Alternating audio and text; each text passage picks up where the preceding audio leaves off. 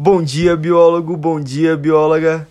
Eu sou o Lucas e eu venho falar para vocês um pouco sobre a superdivisão das plantas dentro da biologia.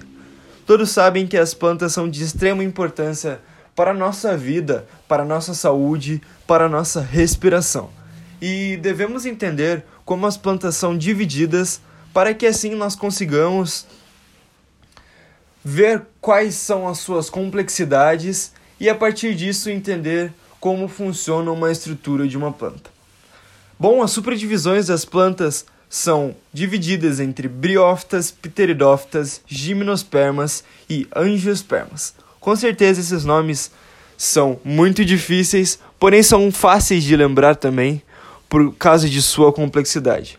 Começando então com as briófitas. Briófitas, ou também conhecidas como Briófita sensulato, são uma superdivisão das plantas em briófitos não vasculares. Essas mesmas são descendentes das algas verdes e foram as primeiras a evoluir no ambiente terrestre, ou seja, foram as primeiras a se destacarem a partir dos musgos e das algas verdes. Elas evoluíram durante o período geológico siluriano há cerca de 420 milhões de anos atrás. São do subreino Embriófita, do reino Plantae, da superdivisão Briófita sensulato e do domínio eucariota.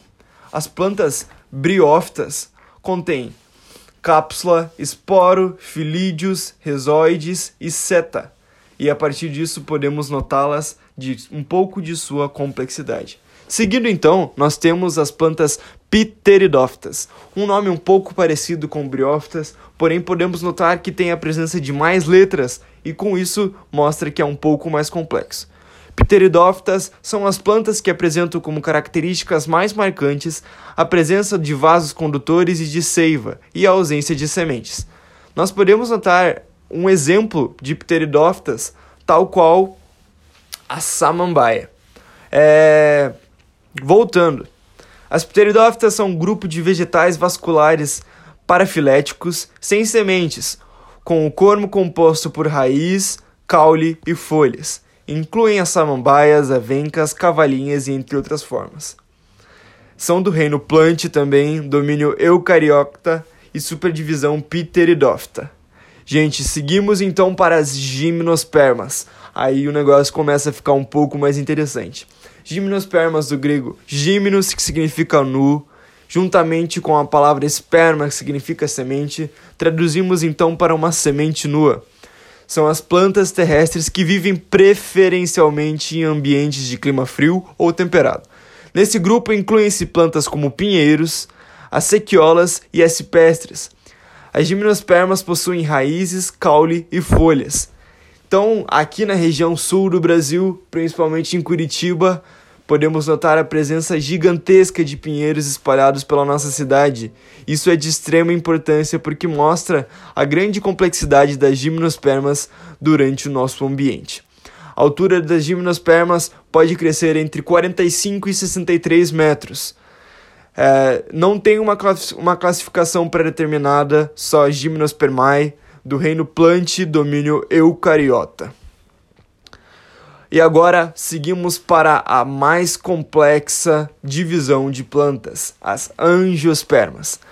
Atualmente são conhecidas no mundo cerca de 350 mil espécies de plantas. Sim, 350 mil espécies de plantas. Desse total, mais de 250 mil são angiospermas, ou seja, grande parte das plantas presentes no mundo são angiospermas. A palavra angiosperma vem do grego angeios, que significa bolsa, juntamente do esperma, tal qual gimnosperma, que significa semente, ou bolsas dentro da semente ou sementes dentro da bolsa, acho que deu uma confundida leve, porém continuamos desse jeito. Essas plantas representam o grupo mais variado em número de espécies entre os componentes do reino Plantae e Metafita. Podemos notar que a estrutura das angiospermas é totalmente complexa. Ela tem anteros, estigma, estilete, pístulo, ovário, filete, óvulo, pétalas, sépalas e receptáculo. Alguns exemplos que nós podemos notar das próprias angiospermas são as orquídeas, maracujás, laranjeiras e as vitórias régias. São plantas que contêm grande parte dos nossos alimentos e que são muito desenvolvidas para fazerem o que fazem. Bom, gente, isso foi um pouco do papo biólogo do Lucas e eu espero que vocês gostem, entendam um pouco da complexidade desses organismos que façam com que nós continuemos vivos todos os dias, sensorialmente. Obrigado e até logo!